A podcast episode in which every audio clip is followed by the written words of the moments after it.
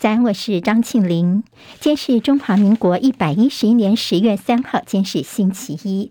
好，我们在 YouTube 上面现在直播开始，谢谢朋友帮庆林分享、留言、按赞、免费订阅中广新闻的 YouTube 频道。非常谢谢大家。好，请您放假回来了。好，我们看一下今天的天气状况。今天各地是晴朗稳定，各地温度高温三十二到三十五度，这种暖热的天气持续到明天。礼拜三开始稍微有变化，因为礼拜三东北季风增强，降温，同时会带来水汽，尤其是迎风面的感觉会特别的明显。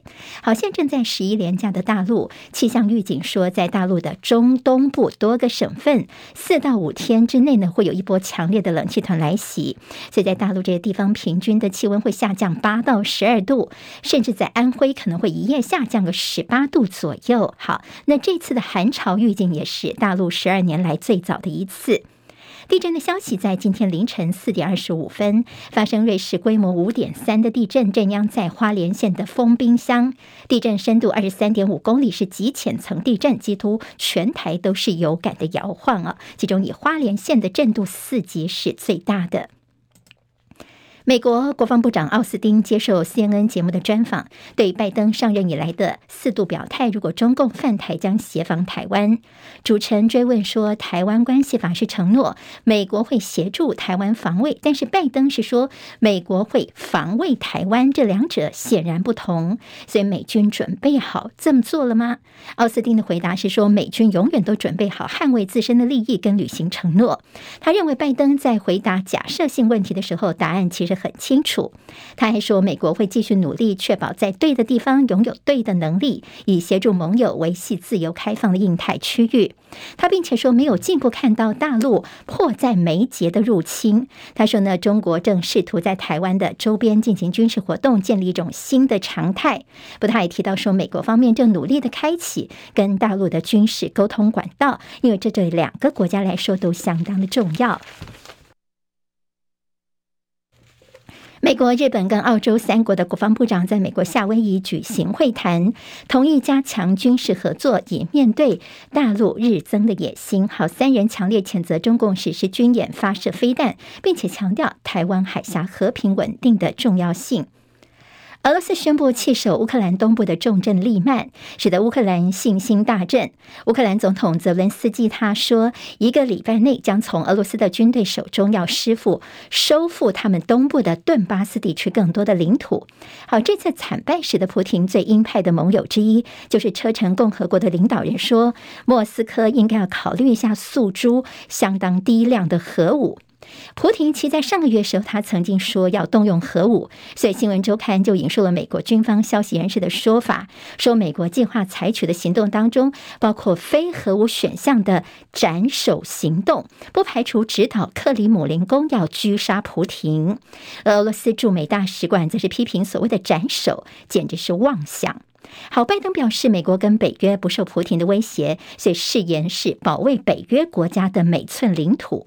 不过，针对乌克兰，他们希望能够推动快速的加入北约呢，他们的反应倒是相当的谨慎。好，接下来我们进行十分钟早报新闻，用十分钟时间快速了解台湾今天的日报重点。好，谢谢庆玲的单元，朋友们喜欢帮我多多的推荐分享给您的朋友。我们新闻先从台湾的疫情来看哦。好，那么现在说这疫情呢，似乎在昨天的数字，我们是连续六天破四万例，昨天新增了四万三千三百四十一例，比上个礼拜天来说增加了百分之十一点五。好，我们不是说假日会有假日效应吗？不过看起来。似乎这疫情还是比上周来说是上升的，所以指挥中心说，现在疫情是属于高原期。昨天新增了六十二人死亡，不过专家说呢，重症跟死亡不算是明显的增加，所以预期在国门开放之后，医疗量能应该是撑得住。所以今天整理一下，在专家怎么看国内的疫情呢？说在十月底才能够有感降温呢。好，现在才十月三号，才十月初，所以这个月大家都要特别的留意。另外呢，就在返台，这次在春节期间可能是三年来人数的一个新高，在我们国门开放之后，所以说呢，什么时候有机会脱下口罩？就专家的分析觉得说，大概在春节假期之后，要过完年之后才有机会来放下口罩了。好，大陆的疫情部分，看到说北京的防疫相当的紧张，尤其是在过两个礼拜就召开中共二十大的北京，现在出现了疫情，有一个人确诊，就有八个人遭到调查，现在。说杀鸡用牛刀啊，似乎是在大陆防疫方面的一个要求，甚至希望说这呼和浩特的市民被要求原则居家，就是希望疫情不要扩散下去。好，《旺报》今天的头版是这记者呃，他们的记者蓝孝威的一个专题，说各国都在解封的这个时候呢，大陆民众其实叫做羡慕嫉妒恨呢，因为他们其实不太敢出远门，怕无预警的风控，还有上千的中高风险区的民众禁止外。外出有点像是笼中鸟。好，对大陆这一般的疫情方面的清零所付出的代价，生命至上，所以经济下修。习近平接下来他的防疫要算政治的总账，这可能是他接下来要面对的了。好，在国内的疫情部分，我们刚刚有提到过，至于指挥中心的角色呢，建在中时的头版，还有在联合报的内页，其实两个部分，一个就是指挥中心的存废问题，另外就是指挥中心的它的钱到底用在哪里呢？这指挥中心是钱权一把抓了。好，我们请看到说指挥中心的存废，就来看看在前几天的时候呢，我们的指挥官王必胜他说。指挥中心呢，现在看起来应该是运作到明年的至少六月份。王必胜解释说呢，因为像是疫苗啦、药品跟快筛这些紧急使用授权 EUA 都必须在指挥中心存在的情况之下才有法规依据，否则呢，恐怕这些东西就必须要销毁才可以。但说起来好像是振振有词，但是专家们怎么说呢？像是前疾管局长苏益仁，还有国健署的前署长邱淑体都不是这么看的。像苏益。人就说呢，就不用恐吓大家了，因为现在你这个紧急需求的话呢，其实呢，当初发 EUA 的就是食药署方面，这个部分是可以调整的。而邱主体也说呢，这些核准内容都是用行政命令的方式，随时都是可以修改的。你说如果指挥中心不在的话，这些药品啦、快筛都得销毁哦。这个话大家其实是觉得不太可信哦，听不太下去的。好，另外在昨天呢，算是假日，指挥中心没有开记者会，但是前一天的。时候是陈时中竞选总部的成立，好，看到了王必胜带着他的原配、他的正妻哦去参加这个活动。指挥中心呢，在疫情部分现在在升温的阶段，但是呢，似乎还是焦点是帮这个陈时中在力挺哦，所以说似乎是指挥中心的可有可无，但是现在又不存，就又不退场哦，所以指挥中心的问题现在也是大家问的。今天在中国时报头版头条标题叫做“疫情指挥中心”，光是看到他们明年的编列预算，好，那么在采购砸七点九亿元，流向到底是如何呢？好，下个礼拜四就是我们国境的大解封了。接下来我们的指挥中心呢，没有跟着解编，甚至呢，从二零二零年一月份成立到现在，人员的加班费、水电费已经花了五点一亿，每天的午后记者会或者是一些防疫的影片大作战等等。总共是烧掉了七点九亿元。相较之下，我们的救命药中药的清冠一号研发经费只花了两亿元。好，那么看起来这实际的救人命的药物呢，花的钱不多，但是呢，倒在宣传方面用了蛮多钱的。所以说，现在在问说，不要让指挥中心变成是陈时中的第二竞选总部，甚至说他们当初的一些宣传费用的流向，是不是像一些比较绿色媒体，就比较青绿的媒体呢？这也是现在大家所提出的一个疑问了。好，另外在疫情其实慢慢的流感化，说很多都是轻症，这也就是现在我们政府告诉大家说为什么要放宽国境的原因哦。现在在各国都在拼赶快解封的速度，但是我们看到明年度我们的防疫经费却飙四点五倍，机关署史上最高预算八百四十五亿元。专家说，这疫情都在降温了，为什么还需要花这么多钱这么多倍呢？是不是有点浪费公帑呢？所以蓝营就质疑说，是为二零二四年的政策在做榜标呢？好，那么强力的预算审查监督，这是现在国民党所提出的一个要求。但指挥中心沦为竞选团队，选民到底能够买单吗？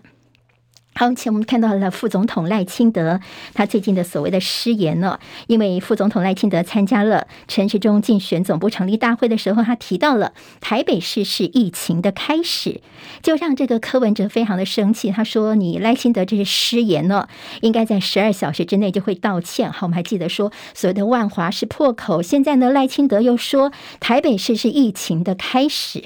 好，这个部分呢倒是虽然说昨天赖清德被追问，但赖清德就不发言。语没有再多做回应了，倒是陈时中是这么回答的。他说呢，疫情的起点在武汉，好，大陆的武汉。他说这是世界公认的。就我们台湾是个海岛国家，疫情基本上是从境外来的，但是有很多的一些因素要分析，到底是哪一个点，哪一个是破口呢？这是要长时间研究才能够了解的。我们昨天看到了，包括民进党啦，他们的中央赖清德办公室方面都没有更进一步的回应了，似乎要为这次失言。风波，希望能够尽量的降温。好，今天在联合报内也有提到了静电诗案。苏贞昌他在上礼拜五的时候呢，民众党立委赖香林说，这有关于府院施压 NCC 放水静电视的事情哦。好，还记得吗？这个裴伟的那段录音流传出来之后，说他有打电话给小英啊，还有就说苏贞昌啊，他们这边有帮忙跟 NCC 来打点哦。这就是呃上礼拜五的质询的焦点。那那时候呢，苏贞昌一句啊，不用去查。这个周末的时候，其实大家都炸锅了，说。怎么会这样的事情？你好像等于是把它推到裴伟这边，等于说是一个断点吗？好，那么在苏贞昌昨天就说：“我说不用去查，这是说你说有什么府院之间的纠纷呢？我说不用查的是这个部分。那么至于那个民众跟他们股东之间的纠纷呢，就不是由我们政府来查的。所以他就说啊，我的话被大家给断章取义了，这是苏贞昌昨天的说法了。”民众党立委蔡壁如则是说呢，你现在好像苏贞昌把它简化成这叫做民众跟股东之间的纠纷，难道是心里有鬼吗？你现在好像把整个都说是裴伟传话，裴伟自己说是呃打给蔡英文怎么说啊？苏贞昌怎么说？从头到尾都是你裴伟一张嘴在说的，那么根本就没有什么所谓苏贞昌或者是蔡英文直接的一些录音内容哦。好，那么现在说跟府用无关，似乎就是撇清关系了。那么现在大家就问说，好，那就要问说为。为什么裴伟靠一张嘴就可以跟民间人士拿着总统跟行政院长的名号去招摇撞骗呢？所以现在苏贞昌好像把这个事情似乎是简化了。好，所谓不必去查什么呢？今天联合报呢帮大家还原了当初苏贞昌说这第三人在外面要讲什么话，不是总统院长能够去控制的，也不必去查。好，那么这是他当初的原话的内容。今天在联合报的社论则谈到三种讨厌贯穿选。战蔡英文离人民是更远了。好，那么居然是在这蔡英文这呃执政以来的一些事情，包括周玉蔻等等。所以现在所谓的三种讨厌是哪三种讨厌呢？好，包括了像是讨厌周玉蔻、讨厌陈时中、讨厌民进党这三种讨厌，贯穿了今年的选举氛围。蔡英文总统，你距离人民似乎也就是越来越远了。好，我们看到今天在联合报的头版头条，跟他们内页当中是 AIT 美国在台协会哦，在最近呢说，因为中国信托他们取得了公益彩券的发行资格，这中间呢牵涉到了厂商的招标，为期十年，高达上兆元的商机。结果，美国在台协会 AIT 的官员就拜访了主管彩券的财政部国库署，那么由国库署这边呢，他们就转借了他们所推荐的一份美国的业者的这个背景的名单呢，那么。国库署就直接转给中信银来做参考。好，国库署在中间角色，但 AIT 他们一定会为他们的厂商来做推荐、做推销。但是你国库署直接把这资料就转给中信方面，到底妥不妥当的？这是今天联合报的头版跟内页所做的一些说明。好，我们看到在今天的《中国时报》头版提到我们的征兵的问题哦，在立法院的预算中心建议说，积极推动女性退役官兵也能够加入教招。征兵跟吉林男子现在越来越少了，少子化的关系，十一点八万人是十年来的新低。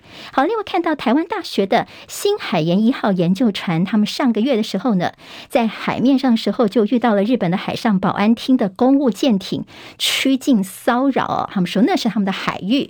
好，那么这中间是有争议的，最后是对峙了将近，我们的这个海巡舰也过来保护，对峙了将近十个小时，后来才慢慢的退开。